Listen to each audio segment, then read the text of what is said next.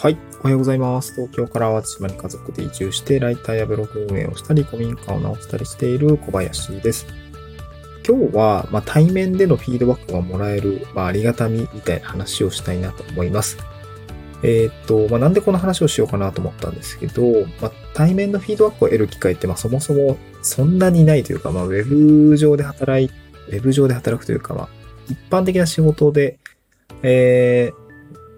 直接フィードバックをもらう機会って、まああんまりない、まあ実践を通してフィードバックを得るみたいなところは結構ありますけど、うん、まあ改めてこうフィードバックをもらうことってあんまり実はないのかなと思っていて、このフィードバックをもらうっていうことの大切さをこうフリーランスとして働いてからすごく感じるようになったんですね。まあ、会社とかだと、なんか上司からフィードバックもらったりとか、そうですね。まあ会社の仕組みとしてフィードバックがもらえるだったり、たまにまあ研修、社内の研修だったり、社外の研修とかに出て、何かこう、アドバイスをもらうみたいなことって、まあまああったりすると思うんですよね。うん。まあ、ただ、ことフリーランスって、本当に淡々とやっていく感じだ、なので、なんかフィードバックをもらう機会があんまり実はないので、なんか自分でちゃんと作っていかないといけないよねっていうことで、えなんかそのふ、そんな風に思っていたんですね。うん。で、まあ、ことの発端としては、先先週なんですけど、大学の方で、えー講義をしてきました。えーまあ、えっと、教授ですね。まあ、仕事の兼ね合いで知り合った教授の方から、まあ、地域経済学の授業があるんですけど、あのまあ、その中で、まあ、一コマですね、まあ、前々からちょっとお願いしたかったんですけど、できますか？みたいな感じでゲストとして呼ばれて、えー講義をしてきました。あのまあ、ちょっと地域系のお仕事になりますので、まあ、そういったつながりもあったりするんですけど、えっと、まあ、2日間で1日1コマずつですね、地域経済学というものと、まあ、あとはこう、まあ、実際に僕の地域にはよく来てくれるんですけど、大学生が。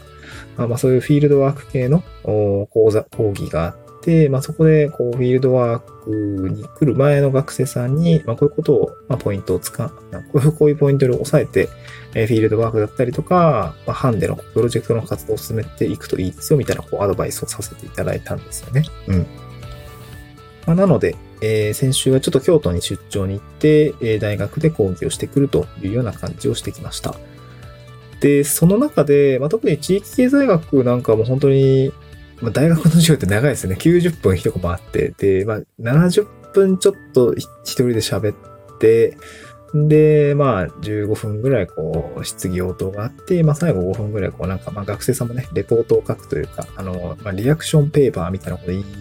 方をしてたんですけど、まあ、各時間に当ててっていう感じで、まあ、なかなかこう、90分を一人で、えーやるみたいな、まあ、教授もいらっしゃったんですけど、まあ、もう小林さんお願いしますみたいな感じで、そうそうそう。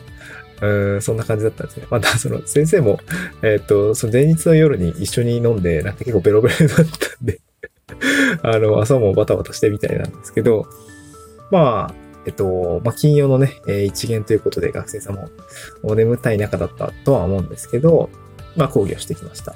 で、今回そのフィードバックというテーマでお話をしてるんですけども、このね、授業で講義するっていうのは、やっぱ非常にこのフィードバックが得られますね。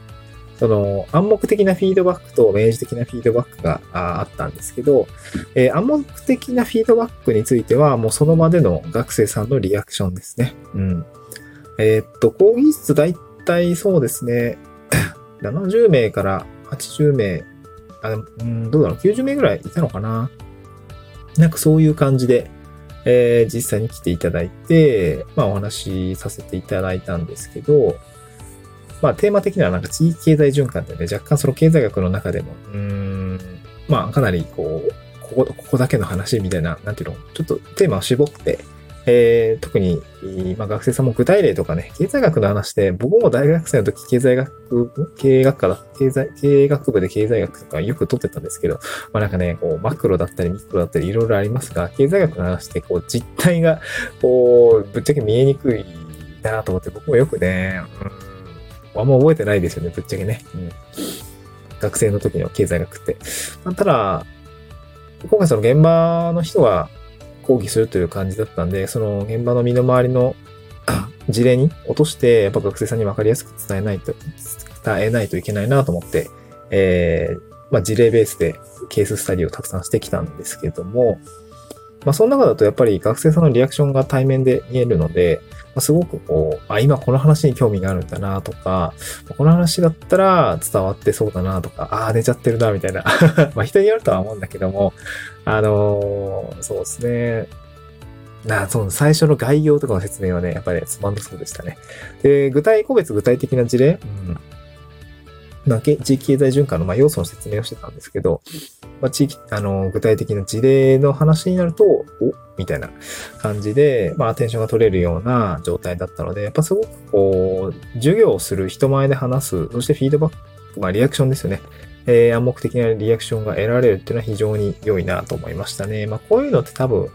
うーん、どうだろうね。インフルエンザさんとか、まあ、講演家さんなんかはすごく、まあ、毎回のことだから、そういう機会が多いのかなと思いましてね。まあ、だだから喋るのが上手だったりとか、ポイント、なんか、つかめたりするのかなと思いましたね。こういうことがきっと、読者の方だったり視聴者の方は聞きたいんだろうなというものが、まあ本当にそういう現場で培われているのかなと思って、なんか、まあ授業に出るってこともなんかマーケティングの一つなのかなというふうには感じましたね。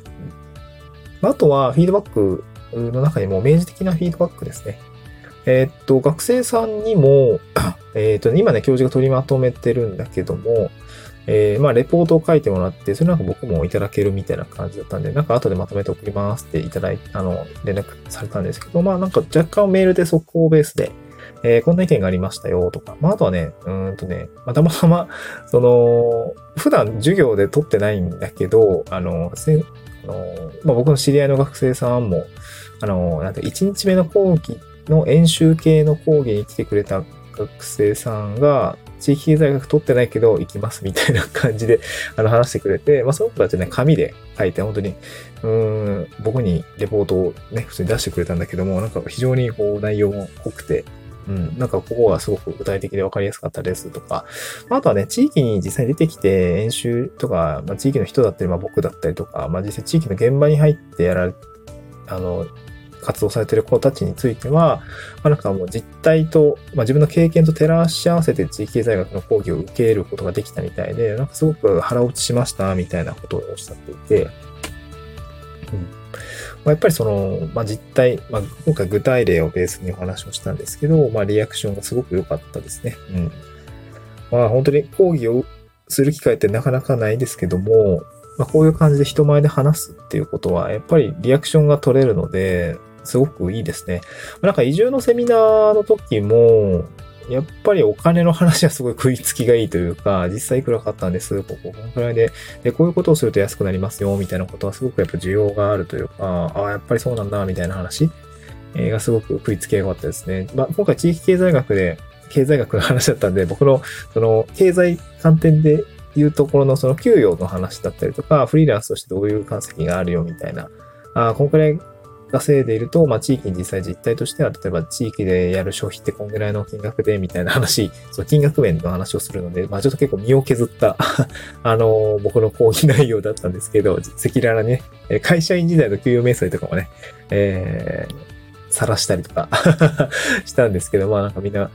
あんた3年生かな。就活を間際にした3年生が多かったんで、なんか、ええー、なんか、こう、住民税とか社会保険ってめっちゃ引かれてるやん、みたいな、こう、どよ、どよめきがね 見られたんで、やっぱそうだよね、みたいな感じで、まあ、興味があったみたいなんですごく良かったですね。うん。まあ、実際僕が今、ウェブライターとしてコンテンツを作ったりとか、まあ、ブログも書いたりとか、こういう音声配信も、なんか割とこう一方通行で書いておしまい、作っておしまいなんですけど、まあ、その見えないリアクションをまどれだけ取っていけるのかとかっていうのは、やっぱりこう、すごく術としては必要だなと思いましたね。まあだから結構インスタの運用とかで、こうストーリーズだったりとか、ライブの、ライブをやったりとかかな。なんかそういうので、やっぱりリアクションをこうもらっていくことって、うん、今後マーケティングをやっていくだったりとか、フリーランスとしてこう、仕事をしていくときには、なんかもしかそういうのをもしやっていかないといけないかもしれないですね。うんフィードバックをもらうっていう機会をどんどんどんどん作っていかないといけないのかなというふうには感じましたね。うん。まあ、幸い、なんかまだ講義の話があったりとか、まあ大学はどうだろうね、今後毎年やれたら、それはそれですごく楽しいんだけど、大学生と一緒にね、お酒飲んだりとか、あ最近の何興味があるのっていう話も聞けたりもするし、まあ、あとは自治体の話で言うと、まあ移住のセミナーもそうですし、まああとなんか障害学習の話で、えー、ちょっと前話したかもしれないんですけど、なんだっけ、AI の活用講座みたいな、こう、部分に登壇する場面がもしかしたら作れそうかなっていうところがあるので、なんかちょっとそういった、まあ喋るお話というのも、うん、なんかフィードバックをもらう機会として僕はなんか作っていきたいなと思いましたね。なんかライターの講座もね、もしかしたらなんかこう、別件のクライアントさんのお仕事であるかもしれないんですけど、うん、なんか喋る話っていうと、喋る、喋る話、違うな、えー、ね、喋るお仕事というのも、なんかね、フィードバックがもらいやすい機会なのかなと思って、まあ楽しみにしているという話でございました。どうでしょう？フィードバックを得る機会皆さんは作って、えー、いらっしゃいますでしょうか？まあなんかね、こう暗黙的なフィードバックもあれば、明示的なフィードバックもあると思うんですけど、まあなんかそういうフィードバックを得る機会って今後もね、やっぱり大事にしていくと、自分の成長につながるのかなと思ったあこの頃でございました。まあ、大学での講義の様子というのはね、えー、ちょっとスタンド FM のリンスタンド FM の概要欄にリンク、ちょっとツイッターを貼り付けておこうかなと思ったので、まあ、もしよかったらあの見てみてください。また次回の収録でお会いしましょう。バイバイ。